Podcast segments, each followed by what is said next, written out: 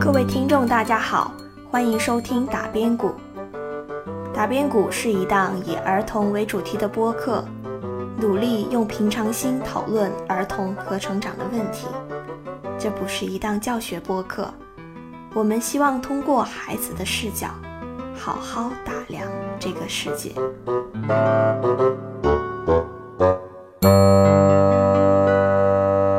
各位听众，大家好，欢迎收听打边鼓，我是秀问。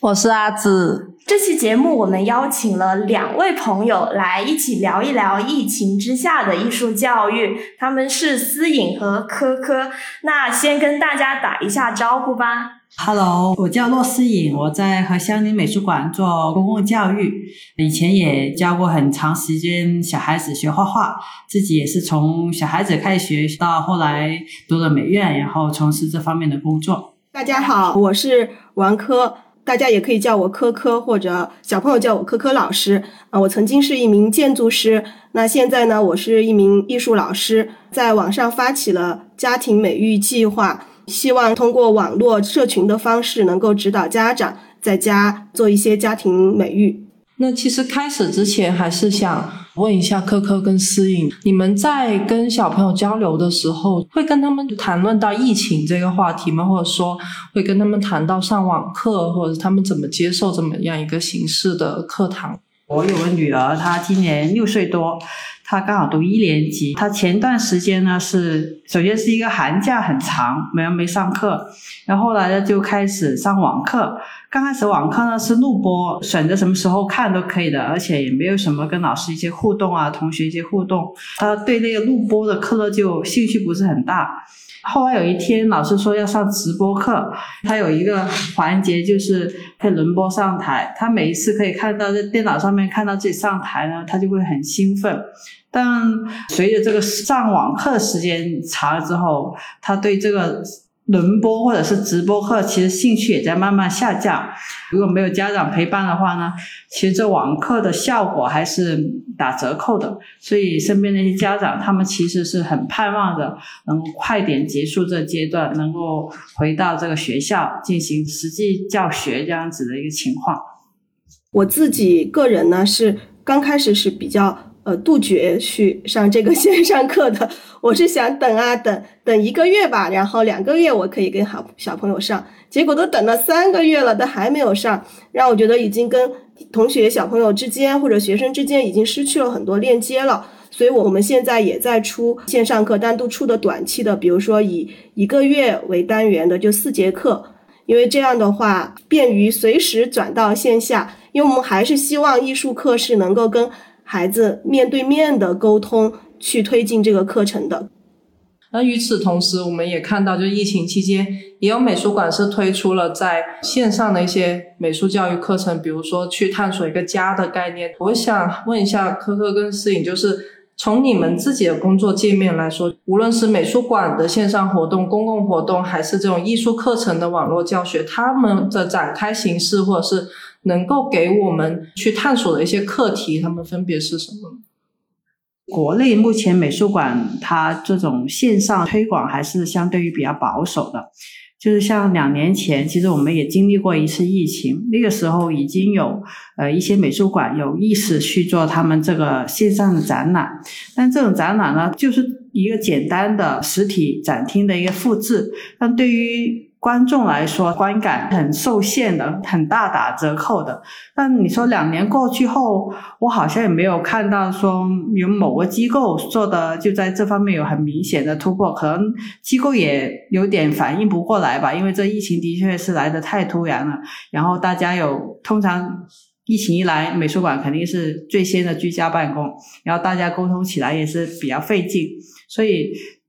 真正能够推展这种线上的活动和教育做的比较好是比较少的，最常规的可能就是开一些研讨会，来自全国的专家、艺术家、学者就围在一起讨论一个问题。但其实这种讨论问题，据我本人的感觉，包括一些线下讲座，其实它的效果远远没有现场的效果来得好。但有总比没有好。如果完全没有活动的话呢，存在感都完全没有。所以，呃，我觉得这个是慢慢的探索吧。去一个美术馆参观跟在线上获得艺术品的这种体验是非常不一样的，包括不同类型的作品。举个最简单的例子，比如一张画，你在一个屏幕上面看，你看的最大也就是那么屏幕那么大。但是要欣赏一件作品的时候，尺寸是很重要的。因为你没有去到现场的话，你对这个尺寸没有一个很直观的感觉，你完全就可以颠覆到你对那件艺术品的那个感受。这是其中一个。当然，现在也有很多。录像艺术啊，或者什么其他的视频类的作品，是不是就可以取代呢？呃，我觉得也不一定，因为其实真正就是严肃创作出来的这种视频的或者录像作品，它对设备、对屏幕也是有非常高的要求，而并不是说我坐在家里面看手机就可以完成对这件作品的欣赏。所以我觉得美术馆探索这种线上的拓展，其实它是有很大的空间。我们目前还是做的非常不足够的。如果是从艺术课程的角度讲的话，我们目前大概只有两种形式，啊，一种趣味的讲解，就是有点像脱口秀，我们可能把一些有趣的艺术史啊，整合成一个脱口秀的形式给小朋友讲，那这个就属于单方面的一个输出。孩子们就可以在听，然后呢，那会听得比较开心，因为我们可能会呃设计一下讲解的内容。听完了以后呢，小朋友都还觉得，哎，还想再听听其他的，比如我们讲就是名画里的猫猫哈，类似的这种课程，那这个小朋友还是蛮喜欢的。这种就属于输出型的，孩子可能就听着玩很开心，有点像听故事。那另外一种呢，呃就像我们正常的这个艺术课，现在来做呢，我们还是觉得教学的形式。会限定的比较单一，就基本上你调动孩子的感官的形式就 PPT，最多一些视频。当然，可能有一些游戏还是挺适合网络平台的，我们会尽量去用做互动来吸引孩子的注意力。剩下就还有一个讨论，一般线下课我们还有小组讨论的环节，我们把这个环节也搬到了。线上，比如说我们腾讯会议也就有一个讨论的功能，我觉得这个也还是挺好的，可以有助于孩子们投入到线上课的学习当中。当然还是有很多遗憾吧，就是因为有好多其他形式的教学就没法开展了。我在准备这一期节目的时候，也会跟身边一些公立学校的老师有去聊，因为他们最近也是上了很多的网课。普遍反应都说，网课更考验的是小朋友的一个自主学习能力。当然，这样也是分年龄去看的。比如说，像高年级的一些学生，老师注重的就是想要去引导孩子们怎么去自主的学习，可能在课堂上面。单向输出的会稍微缩减一点，或者是教他们一些方法。他们也说，如果是对于低年级的孩子来说的话，其实这是一个没有办法解决的问题，因为他们的自主性确实会弱很多，并且很需要家长引导以及陪伴。所以我很好奇的也是，给学生上课或者是旁观引导小孩子上网课的这样一个经历，具体的去说，你们会存在哪一些？困扰吗？说句实话，我对我孩子的网课其实是没有什么期望的。我觉得它最大作用就是能够让我孩子按时作息，就是他不至于说睡得很晚，或者是说完全打乱他这种生活节奏。当然，我知道老师也很花心思，比如有些老师会会设计一些游戏环节，吸引孩子这种注意力，会不会对大一点的孩子会有好处呢？其实实际上并没有，因为我也听到我一个男同事。他孩子高一了，他就很担心他儿子用手机来上网课的时候，经常滑来滑去，就滑另外的界面去玩其他了。他就向我讨价要买一个投屏，他能够投到家里面墙上面，他就可以随时观察他儿子有没有滑他那个手机。所以我觉得对不同年龄来说，网课的效果都是打折扣的。幸亏我孩子还比较小，所以呢，他打一下折扣，我觉得问题也不是很大。我们上课也感受到家长对于网课的杜绝，一个是眼睛，第二个就觉得好像孩子可能学的没有那么好。但其实我这里也有一些观点哈，在我看来，就线下学很认真的孩子，他如果他自主力很好，有好奇心的，他在上网课的时候还是很认真的。我们要反思的就有的时候工具可能确实是有这个原因，但也有可能很多孩子在妈妈爸爸没有看见的时候，在学校也是划水的，也是在上课也在划水，所以这个事情我觉得还是要从孩子的本身一些学习的习惯以及对知识的好奇心入手去做。无论是线下还是线上吧，都要去做这样的一个引导。我觉得这个是比较关键的。另外呢，我认为六岁前的孩子都不太适合上线上的线上课。如果是六岁以前的，我是拒绝上的，因为确实完全达不到任何的引导的一个效果吧。六岁之前的孩子，他更需要的是一种感官以及氛围，还有情绪对他的这个带动会更重要一点。对对，我这个也非常同意可可老师说的，就是我觉得艺术课其实相比于其他学科是尤其不适合上网课的。然后六岁以下的孩子有一个线上和线下课对比，你就会发现他获取的知识的方式。跟那种年龄大的学生，或者是跟成人来说是很不一样的，包括他们对肢体这种感觉，包括他跟老师这种互动，线上是不能够很容易达到的，他有一种天然的缺陷在这里。所以以前有些朋友老是问我，哎，呃，什么什么美，什么什么宝的线上课，九百九十九有一百节，可不可以？我说你最好不要嫌麻烦，还是亲自送到老师那里学。而且我觉得。老师他在课堂上面展示出来这种魅力，在线下和在线上是两码事。可能有一个老师他在线下他是很有个人魅力，他能够吸引到学生的注意力，但是到线上他又不是一个主播，他可能这个这个个人形象或者个人魅力、教学魅力就会大幅度削减。这也是不能够全怪学生，对老师要求非常高。所以我就觉得，毕竟我们现在很多老师他原来读师范，他。在受接受这方面教育和培训的时候，他也没有想过来有一天他竟然是对着电脑来讲课的，是不是？所以这里面会存在着很多问题。对，这个也是我上完第一次线上课以后，同事们给我的建议。我以为我已经很热情了，但是没想到大家都说感受不到，屏幕会把你的教学的热情卡掉一半以上，就说让我要以李佳琦的风格那种。热情喊麦的效果 才可能带动，所以我觉得这也是屏幕带给我们这种割裂吧，就对于这种情感的一个割裂。可能之后如果 VR 技术更好一点了，有可能会好一些。相当于老师也要去调整。比平时还要热烈两倍，可能才让小朋友感受得到。那这会不会变成以后教师这个职业都主播化？就是，其实其实我之前有个体会啊，我觉得一个好的老师，他一旦站上讲台的时候，他应该是一个演员来。他不能够说是一个完全没有感染力的一个，只是传授知识的。尤其是对于有一些可能比较难以挑动他学习热情的一些学生来说，其实老师更大程度上他有可能是一个演员。对你可能还要更夸张一点的去表扬他的闪光点，然后他可能才能够哎一下就更来劲了，然后更投入。我就特别想给我的学生们配一个那个支架，他开始画画的时候，他的 iPad 可以对着他的那个画。这样我就能看到他在进行什么。现在因为有的时候家长就没有去做这个事儿，所以我们其实不知道孩子画怎么样，就随时都要让他拿起来给我们看。但是呢，还是没有当下。如果在线下的话，我们的决策会更快，我们可能马上就能怎么去表扬他，或者怎么去鼓励他。所以这个也是我们觉得还是线上没有那么好的原因。线上课它其实是省略了太多这种课堂上面的各方面的细节。我觉得打折扣最重要的原因是在这里。对，就是教学里面的输出的部分，我们还是是一样的。但是你跟孩子的互动以及心理层面的东西，就完全在线上很少了。原来想象中线上教学会不会需要提供同等频率的及时的反馈机制，就让他们感觉有点不断的被满足，不断的被满足，就一点一点的这样让他。可能能够接受线上课程这个事情，但是刚刚柯老师讲的例子也是，只有线下你能够观察到他现实中在做点什么，或者在这边偷偷摸摸搞点什么的时候，你才能给他一个非常及时的反馈、奖励或者是惩罚都好，还挺不一样。就是 我们现在互动最多的就是发弹幕，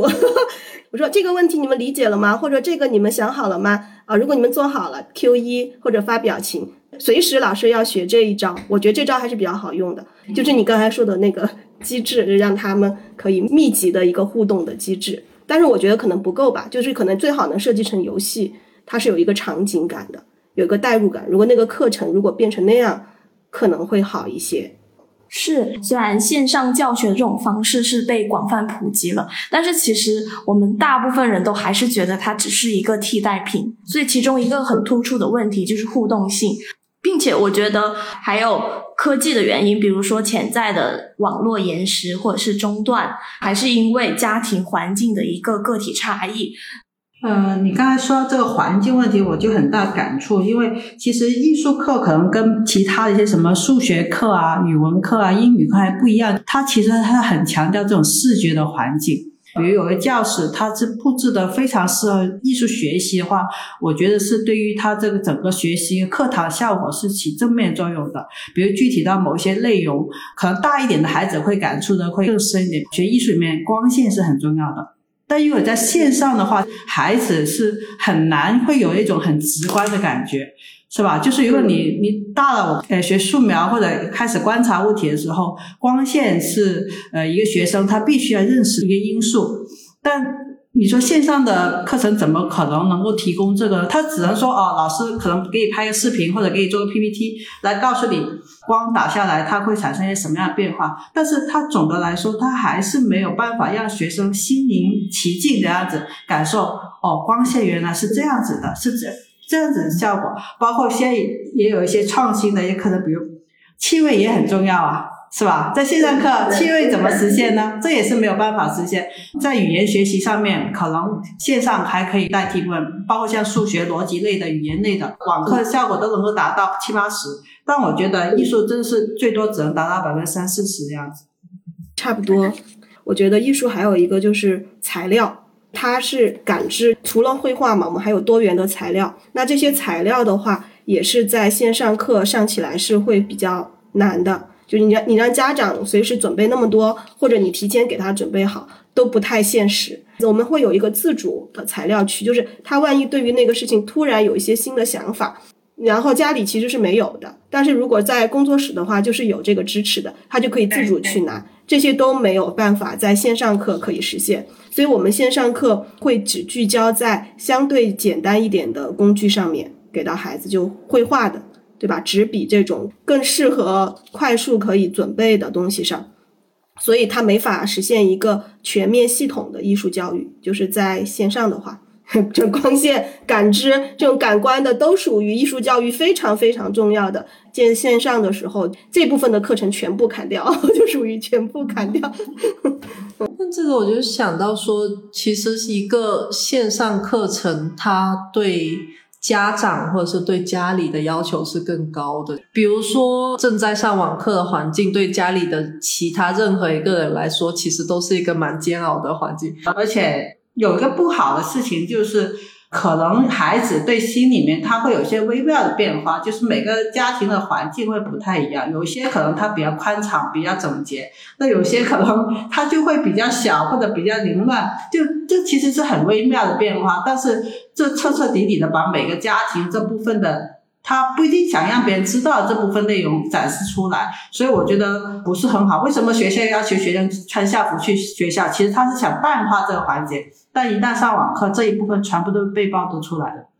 对，刚才不是提到那个孩子的注意力的问题嘛？我觉得有一个很重要的就是营造氛围，大家学习的氛围也很关键。包括刚才骆老师说的那个团创的一些东西哈，他在那个氛围下，他相对来说。会更专注一些。另外，比如说别人很认真的在创作，那呃自己就说，哎，我也看一看别人，然后就很快可能会投入或加入。所以这个氛围，大家这个主打是老师去搭建，但是搭建好了以后，每个孩子都会比较投入的。所以这个也是可能网课大的一个弊端吧。但与此同时，你们是怎么去跟家长做沟通的呢？或者说？学校的老师是否会有专门的跟家长去做双引号培训这样子的工作？真的对于家长来说，你要在家里还原一个类似于学校或者说一个工作室，让他小朋友去进入那个状态，这样一个环境，它几乎是一个。有点洁癖的事情，就是它有点像把一个私域的东西跟一个原本可能公共性比较强，就是那种私人属性比较低，就你可能是一个功能性的场景，它是打破了这样一个界限。那怎么样在这个界限里面重新去引导家长，继而去引导他们小朋友在家里有这样的一个环境？我不知道科科老师在上这艺术课的时候有没有跟家长里面要求，就大概他具备一个什么样的条件？像我们学校老师，就公立小学老师，他就会还是要求有一个比较安静的环境，他最好就是有个灯光、台灯、书桌，而且在上课期间注意保持家里面的这种安静，不要发出其他的一些声音，他会有这样子一个基本的要求。但我觉得，如果对于艺术课来说，如果真的要要求起来，可能会更多，但其实往往家里面又很难实现。我们没有做要求，要求跟线下是一样的，就是陪伴不干预。就是我们艺术课遇到的最大的问题，特别是家长如果看到小朋友在画画哈，总是要去干预，就是总是希望小朋友能够哎多画点儿什么的。我们还巴不得他不管，就有的时候我们会听到这个上课的时候，有家长会在旁边说：“你要听老师的，多画一点。”我们最怕听到这个，所以我们都没有要求这种，但我们会要求，呃，家长会配合我们拍小朋友的作品啊，这些只有一些这种简单的要求。然后对环境我们没有刻意去做，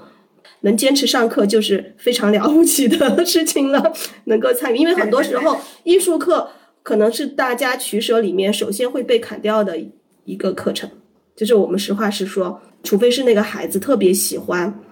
基本上我们的艺术课都是孩子自己要求了，然后才线上接着上的，并且我们还观察到一个现象，就是说家长跟学校其实都挺焦虑孩子经常看屏幕的这样一个事实。但是呢，与此同时，现在因为疫情，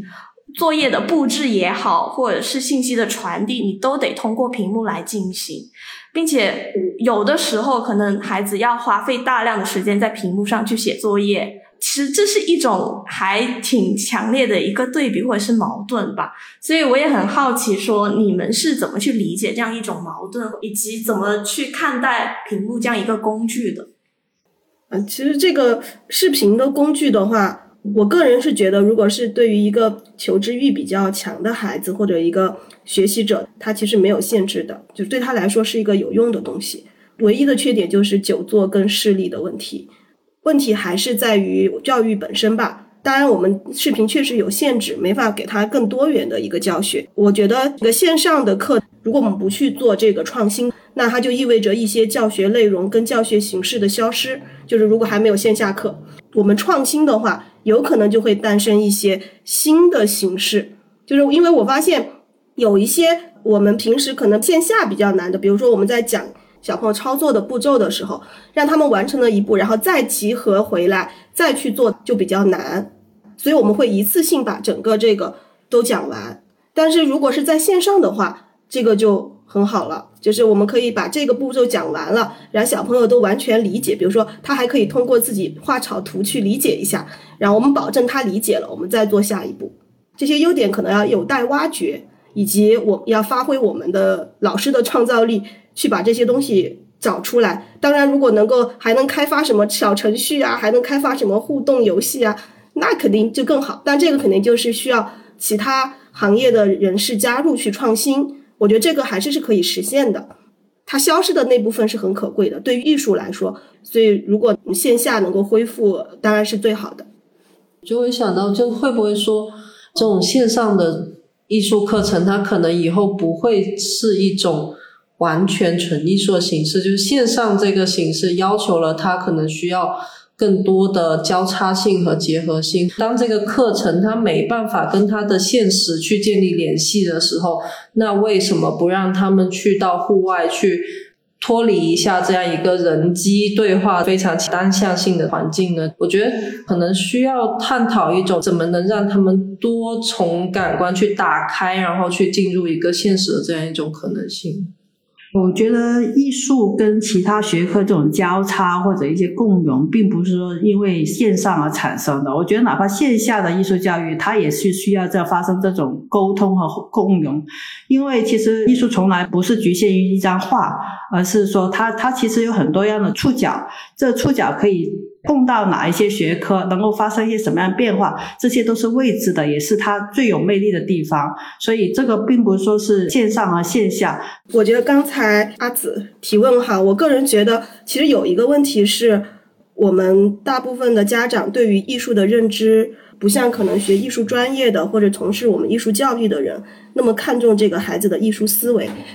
所以他会首先砍掉，或者说这个课我就不上了。当然，那个课可能本身还需要优化哈，但我觉得还是是在认知里觉得那个东西不重要。艺术本身其实是对孩子的成长是非常重要的。还有就是说，我们的那个学校的教育里面，可能也要做一些更新。艺术教学也好，艺术理念也好，真的把这个东西普及给家长跟孩子吧。除了环境以及学习氛围上面的一个差别以外，我觉得线下学习还有一个很重要的一点，就是同伴之间的互相影响。对我来说的话，我发现因为疫情，我被迫困在原地一个多月。那段时间，我就非常渴望人跟人之间的一种交流跟互动，哪怕只是眼神的接触也好。就算我跟朋友们在线上聊再多的天，都无法弥补我这一部分的需求。有一些老师也跟我说，其实现在的孩子适应力也还挺快的。他们会在班群以外，自己会建了很多的小群，可能会聊他们的一些兴趣爱好，甚至也包括会聊作业，也会加很多的人去聊。所以我其实就很想知道，对于大人来说，是不是？只是因为这是一个习惯性的问题，还是孩子跟我们也是共同的，也同样非常渴求人跟人之间面对面的交流。就你们的观察来看的话，他们在线上跟线下会不会有一些什么不一样的？这个确实引发了我一下思考。我这代成长起来的人，我觉得特别需要伙伴系统，所以我们的课程里面也会去搭这样的东西，比如说。课程的知识点不是老师讲的，是小朋友们讨论出来的，分成小组，这些都是比较常规的。那可能还有一些呢是作业是协作的，就大家要共同去分工讨论谁做谁什么什么什么，对吧？这个协作的能力也是在线下可以实现的。但是你刚才说这个呢，我又觉得，哎，他们零零后、一零后成长的时候习惯了以这种微信群或者网络的交流方式，他们不会觉得像你说没有一个眼神我就。不自在，哎，我觉得这个是可以讨论的一个话题哈，就是我觉得还挺有意思的，我们还从来没有问过他们，我觉得我可能下次会真的问一下他们，是不是他们还挺愿意是这种交流方式的，就是他们可能从小就是这种方式，我不太确定，我个人是觉得伙伴系统很好，线下的交流很好，但是这个他们这一代可能在网络上的交流已经能够满足这个社交的需求，也不一定。我今天看一个视频，就是一个前 FBI 探员在讲人的肢体语言，说其实你正面。对话，然后眼睛直视，这样一个交流方式，在现实当中来说，其实是一个非常有攻击性的行为。你跟这个人正面是你们是相互对峙的一个状态，但是这个东西是我们每天都要在 Zoom 在视频里面要面对的这样一个姿态。我不知道这种姿态会多大程度改变人对于这种社交的行为的认知，就你一个社交的习惯和一个这样的这种肢体表情或者这种。细小细微的这种面部表情的一些捕捉，它都会因此而流失，或者是它建立了一套新的规则。其实我想到，就是因为我我也会教一些小孩子画画，但基本上我不会一对一，就哪怕那个家长再怎么强烈要求再高的学费，我也不会一对一，起码有个几个在一起。因为我觉得学艺术，尤其是这种低年龄的艺术，对于他们来说更重要的是在他们要在一起画画。而不是说他一个人画画的多好，老师传授一个什么多么高超的技艺给他，并不是。他们其实需要一群人，一群孩子在画画，然后他们自己互相影响。他们可能画这个，哎，看到别人怎么画，然后又对他有些什么样的启发。所以我觉得同伴是非常重要。如果是线上与线下区别，可能线上就削弱了这同伴的这个影响。当然，他也会有可能有刚才科科老师说这种小组讨论啊，或者一些什么，可能在屏幕里面也可以看到很多人头像。这跟在线下这种真实同伴学习，呃，我觉得效果还是不一样的。是的，差别还是挺大的，因为他们会挨在一起。我们拍的照片都是三四个头对头挨在一起，然后非常开心，非常投入。但你在视频里就没办法。去做。而且刚才说的那个微表情，我觉得也是一个非常重要的，就是解码微表情的能力，这个也是一个人的呃智力的一个，其实一个很重要的一个标准。但我不知道未来孩子他们这方面很少的话，他线下的时候他怎么去通过别人的微表情去判断别人的心理或者做一些决策跟沟通。那我觉得线上的教学课程是远远不能够支撑孩子的这个成长的。嗯，就是你刚刚说这个，我有。记得自己小时候去学画画，我有学过可能那种大班的课，但以前的那种画画课没有现在那么的概念有更新，它都是老师画一笔跟着画一笔，然后可能学了一段时间之后，我就被我爸妈丢去那种所谓的名师一对一课堂，就是学了之后绝对能在什么省比赛拿金奖的那种课堂。那我对那个记忆是非常不好，就你去一个老先生家，那先生家里都是那种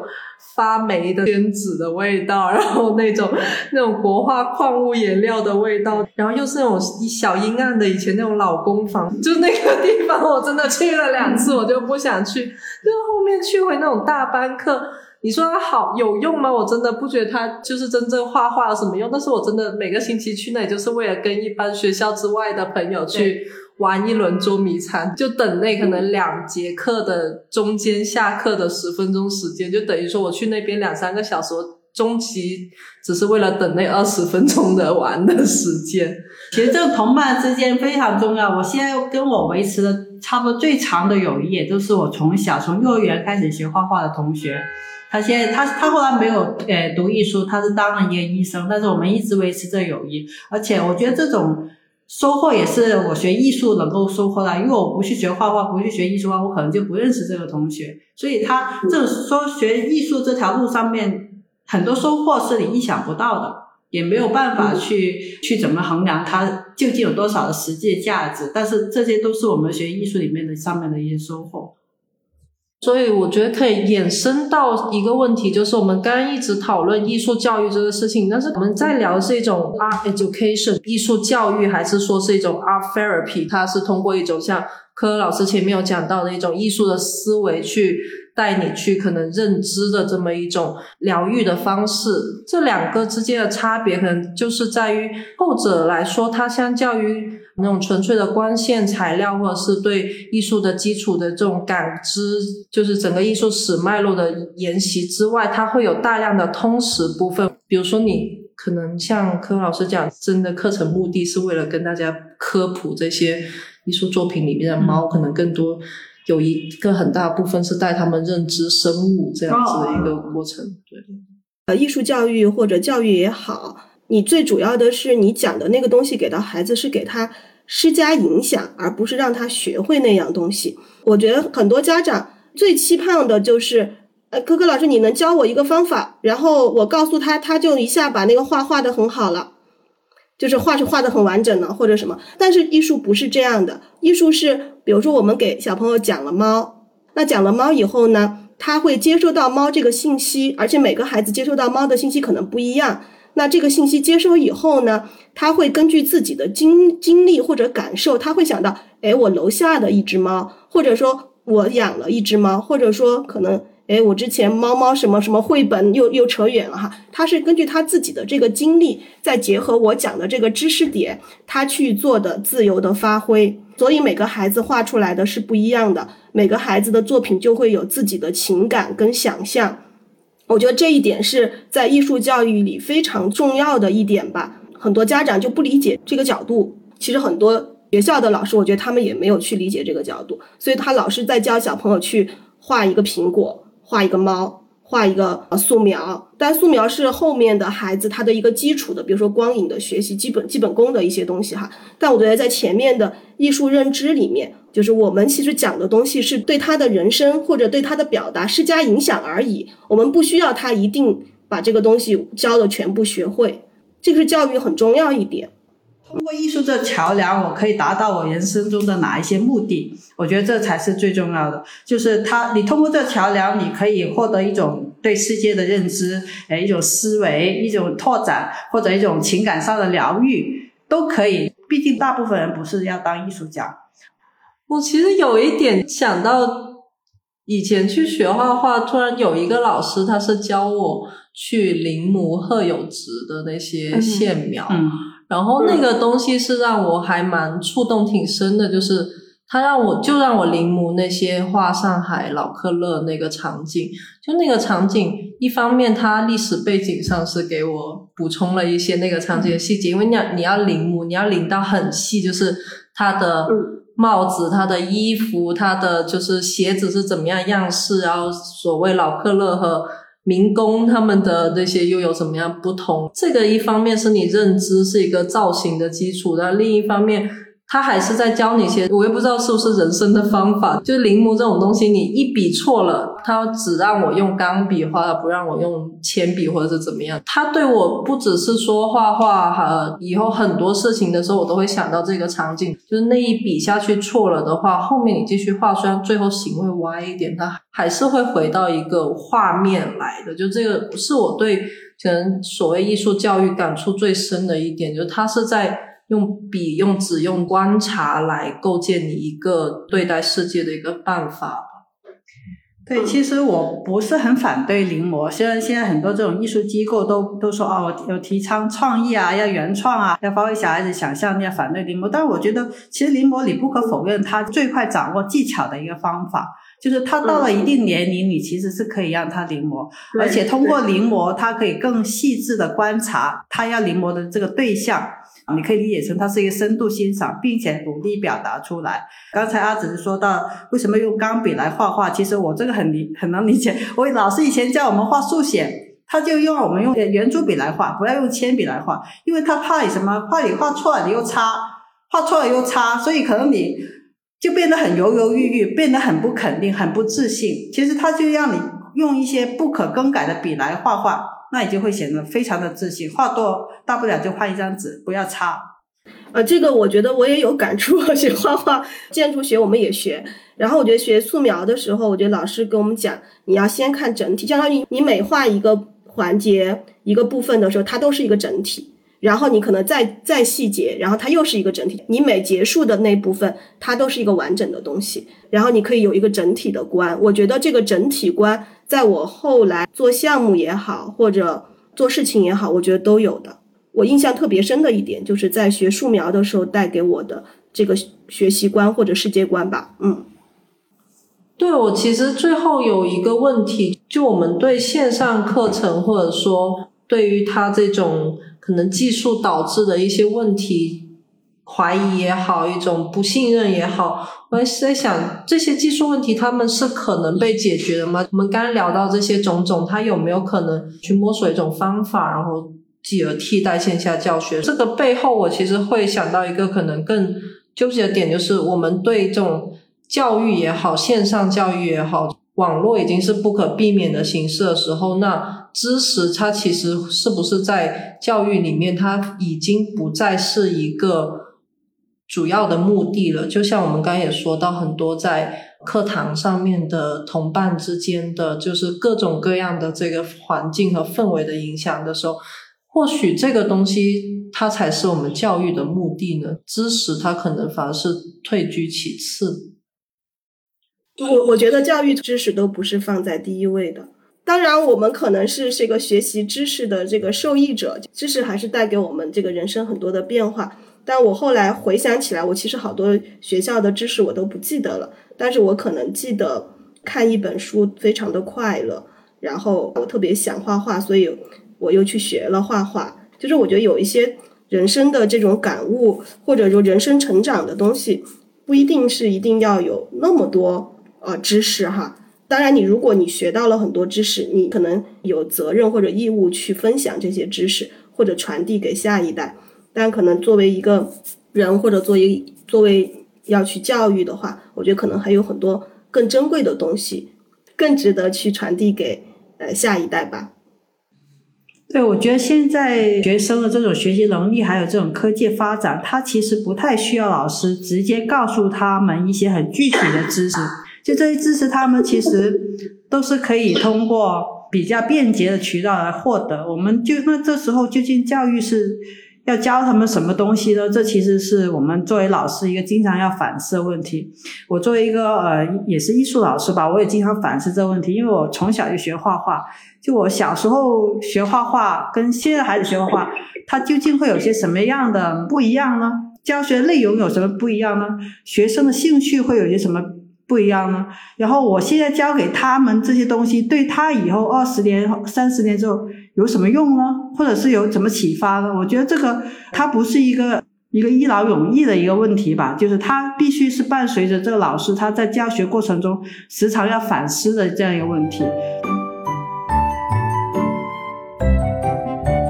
今天我们跟科科和思颖聊了很多线上学艺术的局限和可能，也聊到学艺术的一些基本问题。比如科科老师说到，上网课对家长的要求就是陪伴不干预。艺术教育最重要的是给孩子施加影响，而不是学会某种知识。思音也说到，学艺术从来不是局限于一张画，它其实有很多触角。学艺术也不在于有多高超的技艺，孩子更需要跟同伴一起画，互相影响。今天这期节目虽然聊的是艺术网课，但我们是想通过儿童艺术教育这样一个切面，希望能更多关注到疫情之下的儿童。这其实是一个很容易被遮蔽的群体。疫情两三年对孩子的成长来说，他们缺失的这一段社会交流。很可能给他们的认知发育带来一些不可逆的影响。今天的节目就到这里，我们下期再见。